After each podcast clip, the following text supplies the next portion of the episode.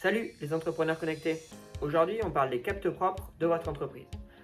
Qu'est-ce que c'est? À quoi servent-ils Quelle analyse en faire? Faisons le point ensemble. Les capteurs propres d'une entreprise représentent les apports effectués par les associés ainsi que les résultats non distribués. Ils correspondent donc aux ressources financières, hors dette, que l'entreprise a générées grâce à son activité, donc euh, les bénéfices non distribués sous forme de dividendes, et celles que les associés ont apportées à la constitution de la société. D'un point de vue comptable, les capteurs propres sont une composante essentielle du bilan et sont enregistrés au passif du bilan comptable. Ces capteurs propres vont comprendre plusieurs choses. Vont comprendre le capital social, les réserves, les reports à nouveau, les primes d'émission et enfin le résultat de l'exercice. Les capteurs propres servent principalement à financer les investissements, mais aussi le cycle d'exploitation de votre entreprise. Donc à la fois le haut de l'actif et le bas de l'actif.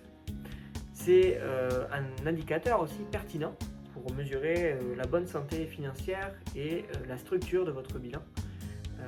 c'est pour ça que avoir des bons capteurs propres, ça peut vous servir de garantie pour les créanciers plus, en tout cas si vous avez un niveau de capteur propre supérieur à celui de vos dettes, ça va rassurer vos partenaires puisque ça limite le risque de faillite et vous pourrez ainsi euh, bénéficier plus facilement de facilités d'emprunt.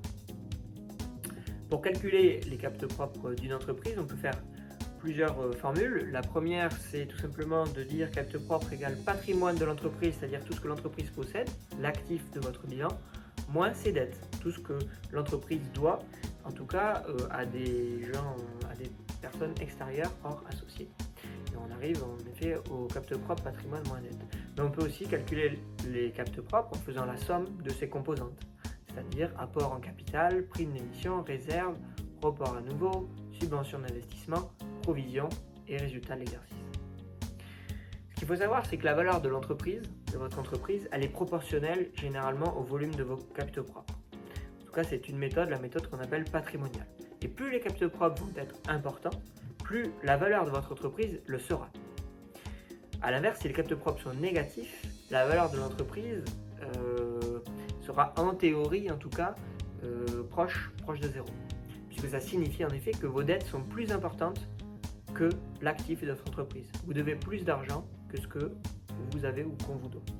Voilà, donc vous pouvez retenir en tout cas que les capteurs propres, ça représente généralement la valeur plancher de votre entreprise.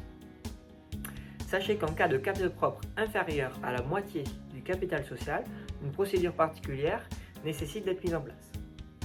En fait, dans les 4 mois suivant l'Assemblée générale ordinaire annuelle, euh, pendant laquelle les comptes de l'exercice euh, en question, donc généralement déficitaires, ont été approuvés, le représentant légal doit obligatoirement convoquer une Assemblée générale extraordinaire et euh, statuer sur l'avenir de la société. Donc on doit prendre euh, une décision, euh, soit on dissout de manière anticipée la société, ce qui arrive très rarement, soit on poursuit l'activité pour reconstituer les captes propres de l'entreprise, mais pour cela on a un délai de deux ans maximum. Pour reconstituer les captes propres, il y a plusieurs solutions.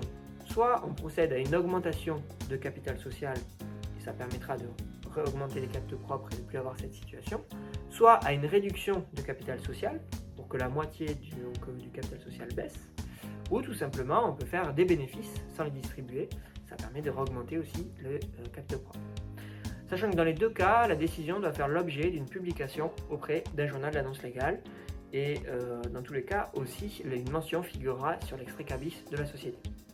Afin d'éviter d'en arriver là, moi je vous donne un petit conseil qu'on en fait assez fréquemment, c'est procéder à un abonnement de compte courant d'associé avec clause de retour à meilleure fortune, si bien sûr les sommes disponibles en compte courant d'associé le permettent. En fait, il s'agit d'un abonnement de créance provisoire qui va permettre de rehausser le résultat de l'entreprise à court terme pour éviter d'avoir des capitaux propres inférieurs à la moitié du capital social.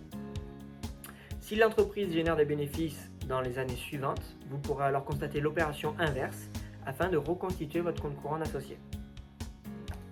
Voilà, je vous remercie de votre attention. Et puis pour plus d'informations, n'hésitez pas à cliquer sur le lien juste en bas dans le descriptif. Et n'oubliez pas surtout de vous abonner à la chaîne. A bientôt